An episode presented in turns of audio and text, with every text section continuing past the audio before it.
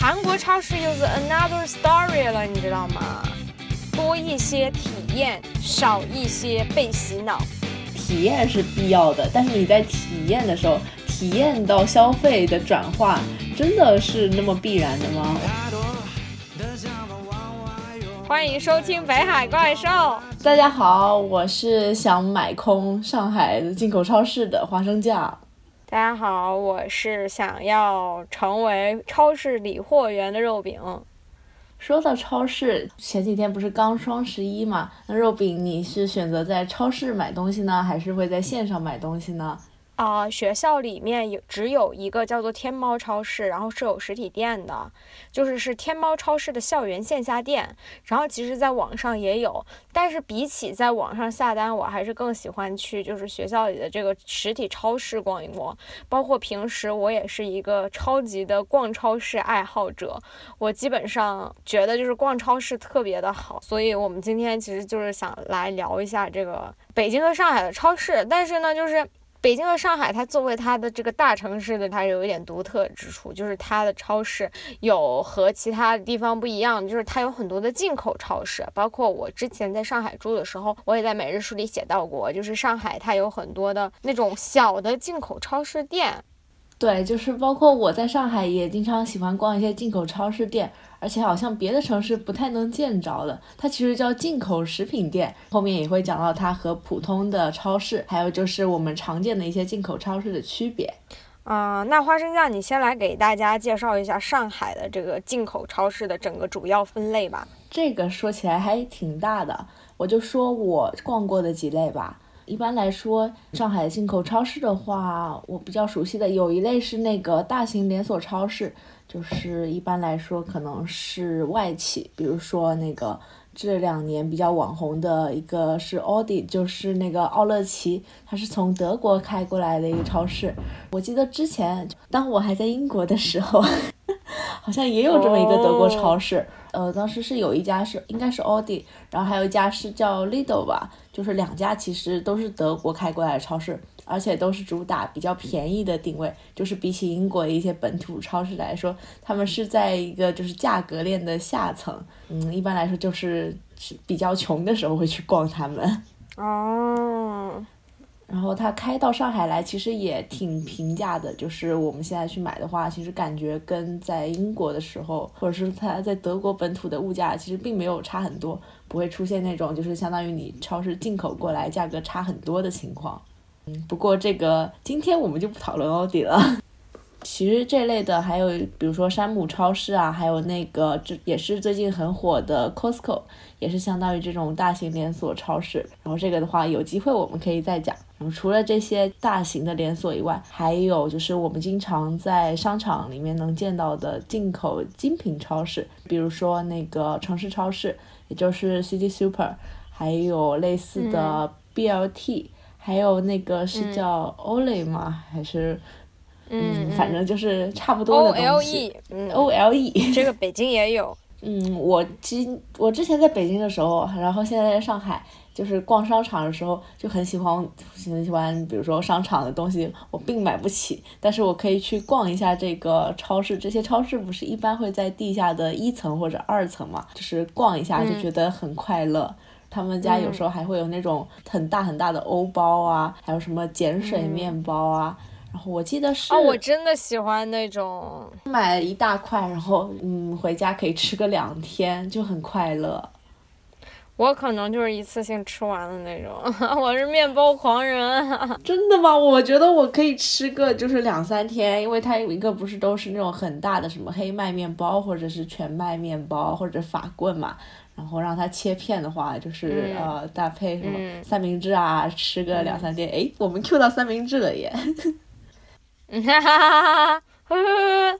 还有那个是 O O L E，是那个欧乐。它里面好像还有一个，就还是 B L T，反正有一个还挺网红的糕点是什么白玉卷，他们家还有很便宜的呃榴莲芝士蛋糕啊，什么蔓越莓欧包吧，我就记得是很大一个，然后也就十几块钱。但是我觉得就是你现在你在哪儿？你只要在商场里，你就可以买到很多的那个就是面包啊，就是烘焙店啊，也有很多。你为什么要去一个精品超市去买呢？嗯，首先它可以试吃。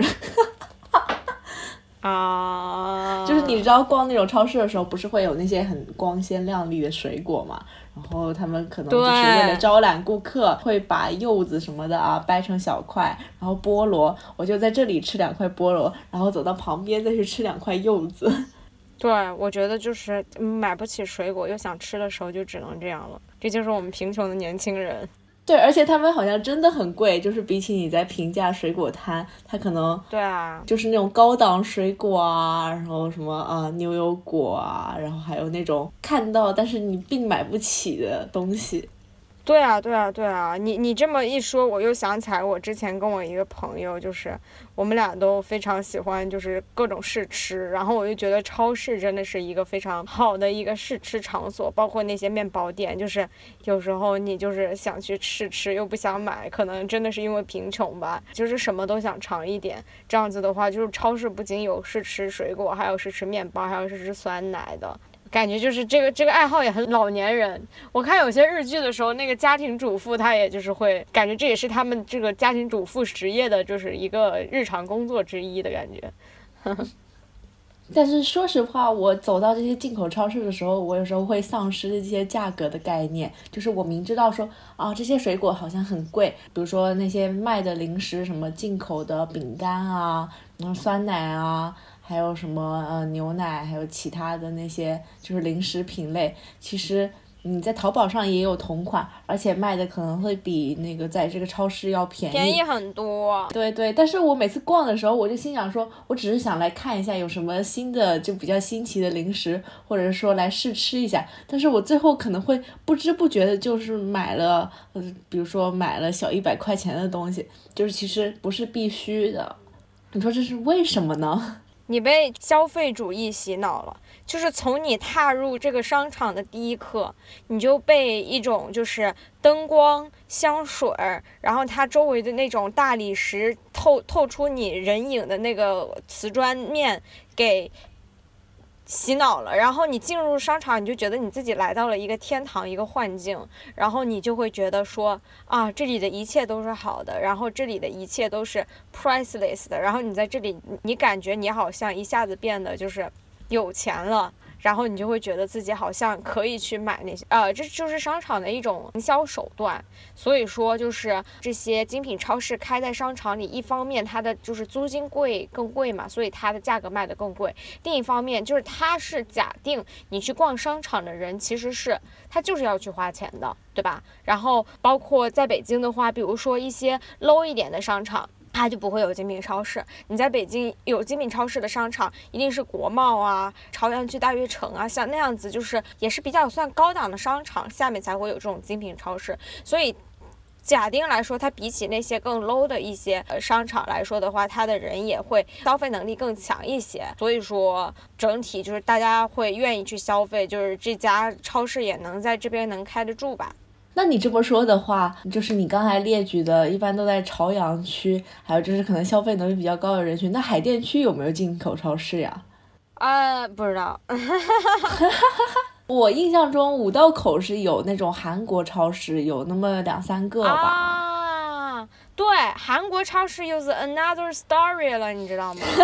这个我们其实就是要说到那个，就是一些中小型的超市，不是精品超市了。就是像在北京的话，也有像你刚刚说的那种精品超市，然后是连锁的嘛，在此就不再赘述了。那么在北京呢，也是有一些中小型的超市，因为北京毕竟它也是有很多的外国人在居住嘛。我现在是发现了，就是有外国人居住的地方就会有。小超市就有点就是比便利店更大，但是比精品超市又更接地气、更小一点。比如说，嗯，在五道口，在清华上北下南左西东，对，在清华东门的 五道口那个地铁站出来有一家就是专门卖韩国东西的超市，然后它里面会有一些，嗯，主要是吃的，然后也会有少部分的化妆品都是韩国的。然后我觉得开那边的原因之一就是。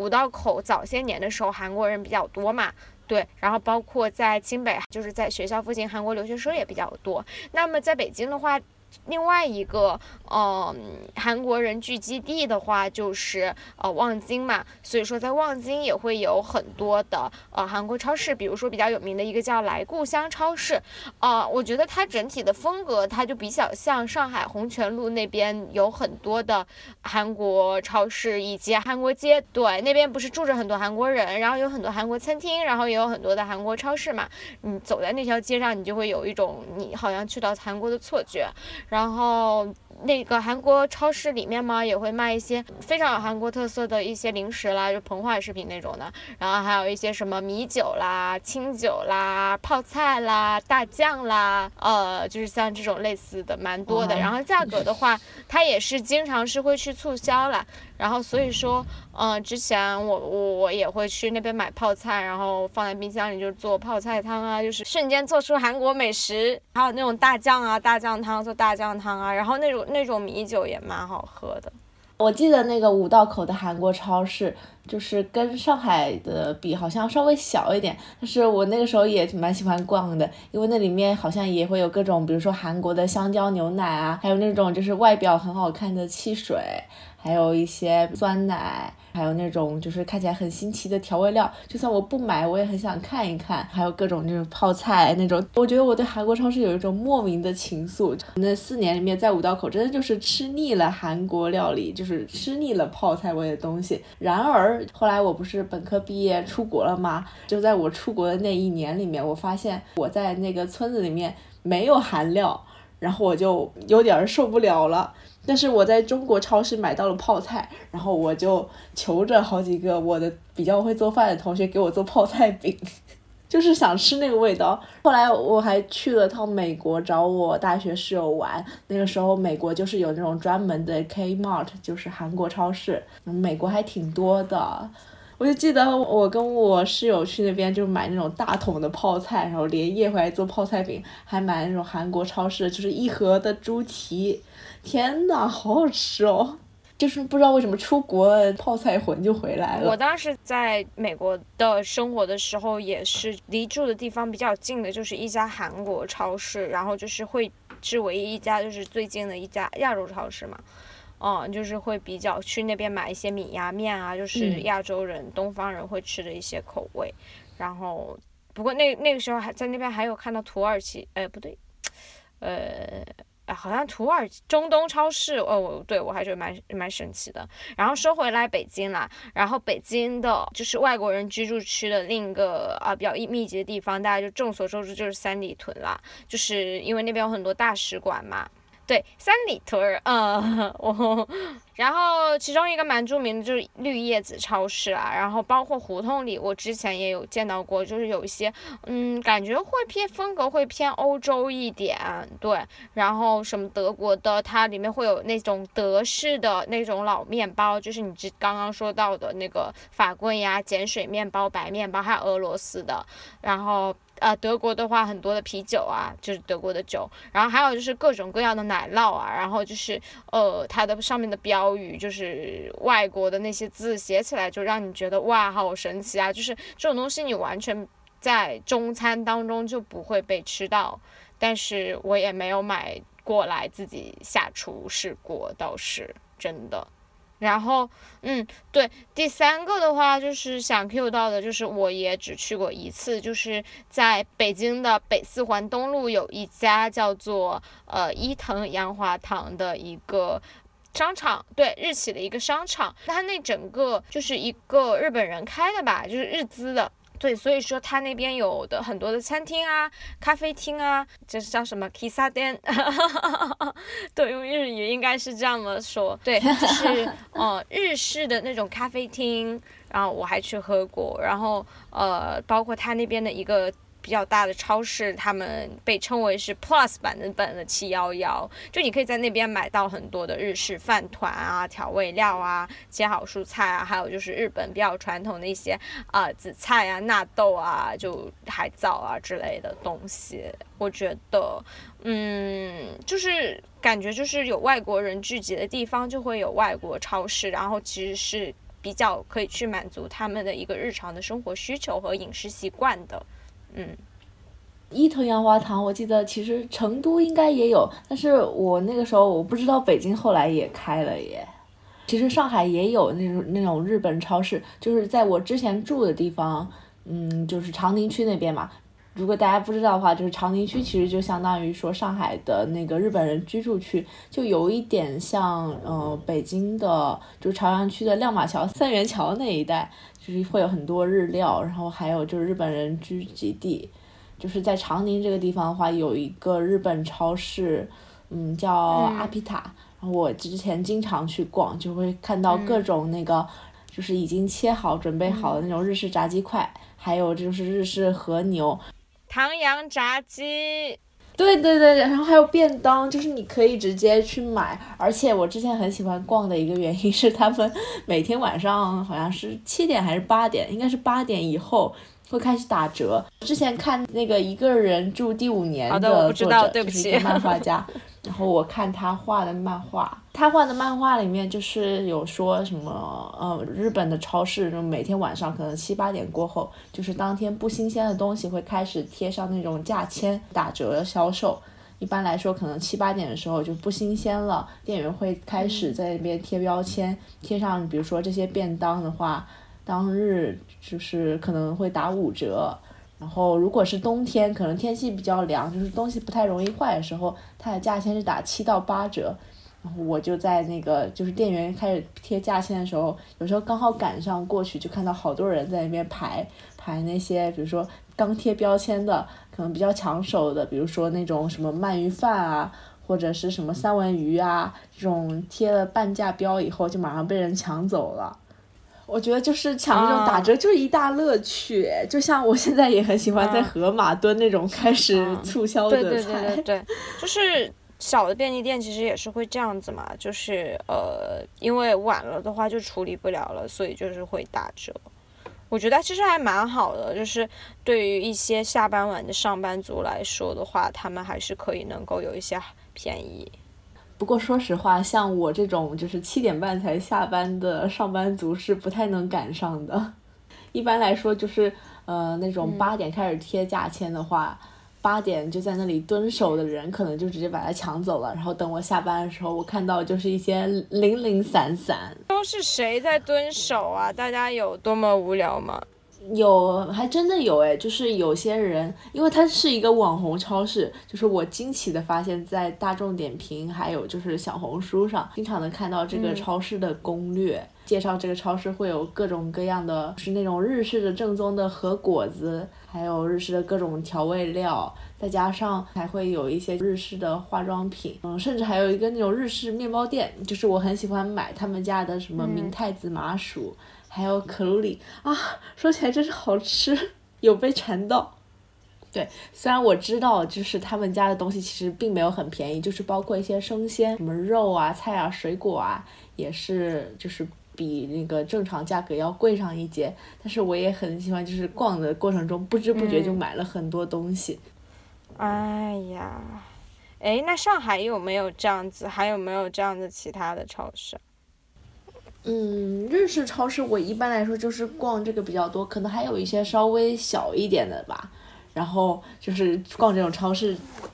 很容易变穷，所以后来我就找到了替代品，它的低配版也不能算低配版吧，就是接下来我们要聊的上海的进口食品店。耶，好开心！我们都爱的上海进口食品店，耶耶！也就是我之前在那个呃每日书里有写到的，就是你你之前也写过对吧？对的对，我是看你写了，我也写了。哦，好巧哦！它其实就是那种。真的是很小的，然后它藏在那种上海的弄堂里，或者是一些拐弯抹角的，就是一小间的那种小商店，然后呢堆满了进口的食品，而且还打折，所以它其实又叫进口折扣店，对吧？对。其实有大有小，就是有些是那种很小，然后摆满了东西，就是看起来特别挤，一直摆到了门口，门口可能还有几筐，就是写着什么打折、特价、零七，十块钱三包。对对对，十块钱三包，还有什么还有两三个月过期，然后还有就是什么进口稀有尖货。然后其实它里面主要的话，除了呃食品之外，它还会有一些日用品，什么国外的牙刷呀、洗发露呀、沐浴露呀。当然，呃，一般情况下，我的眼睛还是更多的停留在吃吃喝喝上。对，它会有很多国外的小零食，对，然后一些呃饼干啦、膨化食品啦，然后饮料，奇怪的饮料。其实我还蛮喜欢去逛的。我觉得一个原因是，就是你进入那个。场域里，你就会有一种被充满的感觉，就觉得哇，这么多东西我都没有见过，就是那个包装袋上都是你不熟悉的那种感觉，然后都印着外国字，然后你就需要去一个一个去辨认它究竟是什么东西，然后它是什么口味，然后就是呃国外的食品，它的就是包装设计也会跟国内的不太一样，所以我觉得就是有一种我会带着一种猎奇和欣赏的眼睛去看，就感觉像是一个商品博物馆。国外商品博物馆的那种感觉，博览会的感觉。哎，那你觉得就是逛这种进口食品店和我们刚刚说到的那个精品进口超市有什么区别啊？就是都是琳琅满目，塞满了各种国外的你看不懂的东西，就是区别在哪里呢？便宜呀！对，我觉得说实话，就是因为它这个是折扣店，就是它会把一些就是日期会比较近的，然后呃。东西给聚集起来，然后就是打包售卖。然后另一方面的话，它的租金也没有那么贵，所以说它整个的价格就会比较便宜。然后通常也是一些大爷大妈在开，开着一盘小店，至少我确实那样子吧。然后另外的话，我会觉得说那是一种更接地气的感觉，就是你在商场里的话，你会觉得那个一切都很精致，然后就是你感觉就感觉像是要时时抚尘埃的那种感觉吧。然后但是在这里的话，你就我觉得就会比较放松，比较能够肆无忌惮的。我我就是不会觉得说我这么发出一些呃惊叹啊，或者是我在商店里去呃看来看去啊，就是那些大妈也不会去管我。但是你在进口超市的话，我觉得还是会有一些压力，就是你进去逛一圈，你什么都不买了出来，我就有一点不好意思。我觉得就是逛那种商场里面的就是进口超市，就很像逛屈臣氏耶。其实也是琳琅满目，但是你就觉得说店员好像会一直盯着你，你不买的话就有点不好意思。就包括我在那里试吃的时候，我有时候也会觉得说啊，我试吃了两口，买一点应该买一下。我不买的话，我就默默的走开好了。对我怎么好意思呢？还是算了吧。但是在那个进口食品店，真的就没有什么压力。一方面就是人很多。然后可能你在角落默默的挑着，就就感觉好像是那种在二手书店里面挑尖货一样，就是在一堆呃你闻所未闻、见所未见的东西里面挑到你感兴趣的，有可能就是撞见一些就是你之前连接触都没有接触过的品种。比如说会有那种上什么燕麦奶，燕麦奶我之前去过一家店，就是甚至我看到了打折的奥特利比那种呃就是燕麦奶在双十一打折的时候还要便宜，所以我就经常很好奇他们这些店的进货渠道是什么。本来以为说这些店一般卖的是一些临期商品，然后结果发现说其实有的也没有说临期特别多。对我之前住上海徐汇那边的时候，然后就是，呃，徐汇公园的旁边，就是其实也是三明治的那个六九一那，就有那个进口超市，然后它里面那个店里也有那个奥特利，它其实就是，嗯，我觉得还有一两个月的话，我完全是喝得完的，因为我是个牛奶狂魔，然后所以说其实我倒没有过期的压力，然后我会觉得真的很便宜，就是十块钱能买一盒。太便宜了，哦，是不是那个就是小瓶装的，然后十块钱？不是大瓶的一升的，我真的买到大瓶也太便宜了吧？为什么我买到的奥特利要二十几块钱一盒？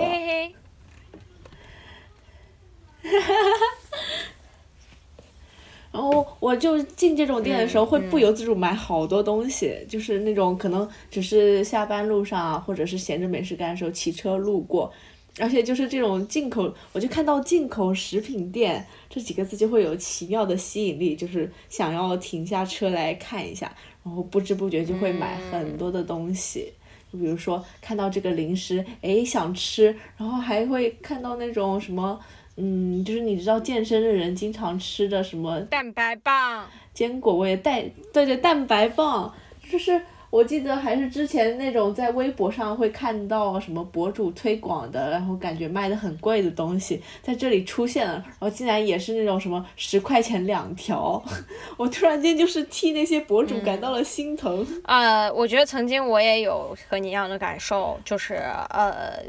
这里我呃这个肉饼老师又要敲黑敲小黑板了，就是鲍德里亚曾经在消费社会曾经这样说过，说进口超市这样的地方已经不再是功能性消费，而是一种社会性消费，也就是优越性消费，就是以此来凸显和证明自己的社会属性和地位。怎么说呢？就是嗯，进口超市刚刚也说到，就是很多之前大的都开在一些经呃商场里，大型商场里，所以你就会有一种你买了你就是很精致。的感觉，然后你买了一种，呃，可能代表了中产阶级的一种消费，你好像觉得就是自己就是有一种优越感吧，就是中中产生活的美好想象。这个呢说的，嗯，就是我们要警惕一点的话，可能就是觉得说，哦，它可能是一种消费主义的陷阱。但是确实呢，嗯，我觉得对于花生酱你来说，嗯，你一天上班都很辛苦，那我可能从一个生活的小确幸来讲的话，我想要去买一些。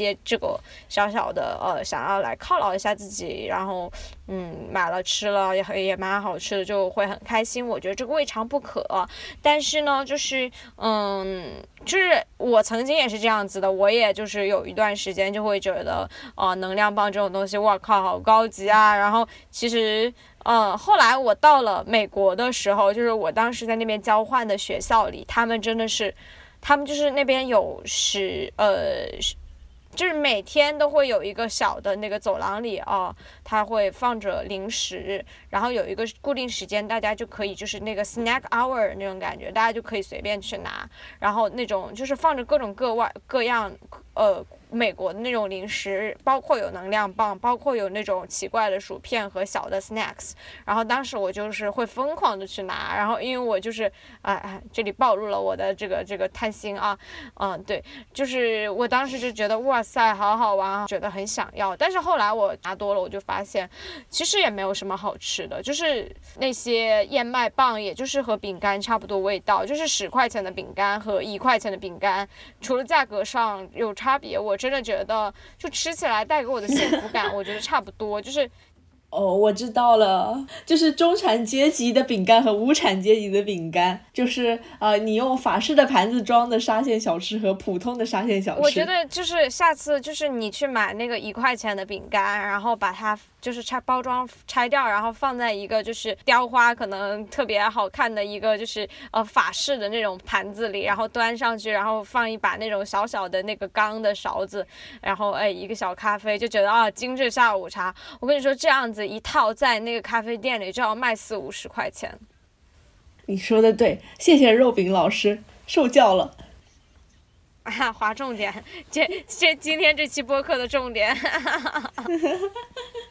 但是我觉得，就是那种进口食品店，其实又是另外一种场景。就是你说那种啊，光鲜亮丽的开在商场里面的进口超市是得体的象征。但是，比如说这种接地气的，是有点破、有点小，然后又很拥挤的进口超市、进口食品店，其实是站在另一面的。它就像怎么说呢？我觉得就像是那种呃线上的高端超市和拼多多的区别。就是拼多多就带给你一种啊，你在这个这个呃消费的海洋里面冲浪，什么东西都很便宜，什么东西都很实惠，然后不知不觉就会买好多好多好多。就像我在逛那个进口食品店的时候，我就会发现说，哎，这瓶橄榄油虽然那个还有两三个月就要过期的，但它只要十几块，好便宜。然后旁边就是会有那种嗯。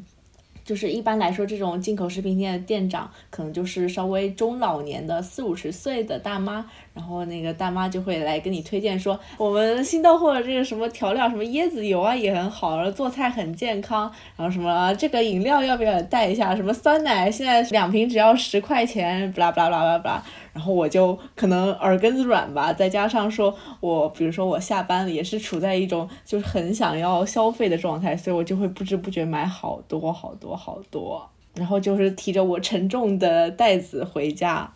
就这种情况下，我觉得我买的是一种就是呃物质上的富足。多于心灵上的满足，哎，或者说是物质上的满足，就是买了很多东西，然后又以很便宜的价格，就是带回来很多这些呃花花绿绿的感觉够我吃很久的东西，然后带来心灵上的满足，但是后来。真的就很多东西都过期了，这个就要 Q 到这个三明治这个月呃每日书的主题班断舍离班了，就是呃其实断舍离这个东西是从日本那边学过来的，然后呃也说了很久嘛，然后这个月也大概是有蛮多人几十个好几十个五五六十个人在呃断舍离班每日书作者在进行写作，他们有的人是想要去呃断一些书，然后有的人是想要去掉断一些衣服，然后有。的人是想要去断一些就是关系，我觉得可能现在人因为工作压力太大，包括总是为生计而忧虑，然后包括社会整个呃言言论环境都给了你很多就是焦虑和压力，很多时候我们就把我们的那个呃这种压力释放在呃购物上。通过这种物质的东西去呃填满我们比较空虚的心灵，所以我觉得呃所谓断舍离的话，还是要去想清楚自己究竟需要的是什么，否则的话就是你填充之后，你又会呃一方面是浪费，另一方面就是你填充完还是会有一种巨大的空虚感，那种呃消费给你所带来的一种快乐其实是很短暂的。就可能你过两天你就不新鲜了，你就呃，对，可能甚至不止过两天，可能你买完就后悔了。而且我发现，就是像我这种，真的是，哎，作为一只广告哥，不是就会下班晚嘛，然后下班晚的时候。你又经常就是可能你觉得这这一天就过去了，怎么就过去了呢？然后我到家附近的时候，就会路过那种进口食品店，看着它的灯光，看着它里面啊亮堂堂，就是啊满满的货架，就不由自主的会被吸引过去消费。而且就是人在这种放空的时候，往往就是很难抵御就是物质的诱惑。真的会买很多你不想买的东西，就像这种人在就是空虚麻木的时候，其实很容易就是暴食的。就是一般来说，你的意志力比较脆弱的时候，就是很容易就会有这种啊没有必要、没有意义的物质上的摄入。但是实际上，就是你满足的不是真正的是你。我觉得下次我们也可以来聊一聊这个暴食的问题。对，然后我觉得你说的很对。不过你刚刚说到的那个，就是小的超市和大超市的那种区别，我还想到一点，就是，就是这种小的超市啊，跟会让我想起我小时候在小县城里啊，或者是农村里，就是稍微小城镇的那些地方的那些便利超市。和那个店，就是它里面也是很琳琅满目的，有很多东西，然后功能都很齐全，然后一个大妈在经营，然后离你家很近，可能就在你家的街区的门口，然后你会跟那个阿姨很熟，然后你可能就是偶尔就是呃吃完饭去买根棒冰啊，然后或者就是呃。就是去买个饼干啊，然后下午去买点点心啊，然后晚上买个方便面当夜宵啊，就是会有这种邻里间的那种亲近感，就是那种感觉，这这家小店是你社区的一部分的那种感觉。但是对于大的精品超市来说，你不会觉得你跟它有什么连接，但这种小店的话，你会跟它产生一种情感连接和联系。所以这个是有一点，就是嗯，对于我觉得呃越来越原子化的。城市人来说的话，呃，我们越来越就是在这个城市里，就是像一一个孤岛一样，就是飘着嘛。但是这种东西的话，会让我想起我呃小时候家乡里的那种呃邻里的关系的那种购物场景，所以我还是蛮喜欢的。然后你说到这个，我想到其实就是除了这种进口精品超市，然后还有这种小的进口食品店以外。还有一个类似的角色，其实就是啊，遍布上海，然后包括北京也有很多的便利店。但是我觉得它对于我来说的角色其实是不太一样的。虽然我也很经常去逛便利店，虽然说便利店是二十四小时都开着的，但是我知道店员肯定是记不住我的。就算那个，比如说那家全家开在我家的门口，我经常进去买点小东西，买点关东煮。然后买点便当。但是我知道说那个就是你进这个全家的那一刻，那个音乐永远是放着一样的。然后这个店员有可能就是他每天要面对几百个人，也不会抬头看你。对，什么欢迎光临，还有你结账的时候说什么啊，加几块钱可以换柠檬茶，然后什么小票要吗？这些都是很机械的语言，就是他不会在人与人之间，他不会有区分。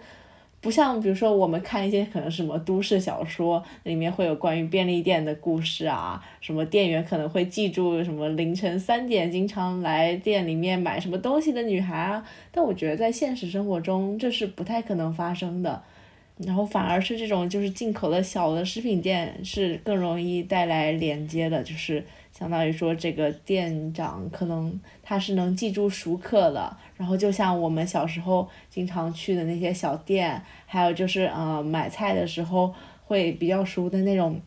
嗯菜场的摊主一样。就是我觉得是在大城市里面还是很渴望，就是有这种人情关系的便利店，还有就是那种光鲜亮丽的进口精品超市，对我来说是比较冰冷的一部分。然后这种小店，就是小店就像菜场一样，我觉得是没有办法替代的一部分吧，就是你会想去亲近的一个地方。虽然也是消费，但是这个消费就显得更能够满足我一些吧。嗯，因为它就是在这个消费中是有一些人情的连接的。哎，我觉得今天我们也升华的差不多了，我都不想讨论互联网超市的问题了。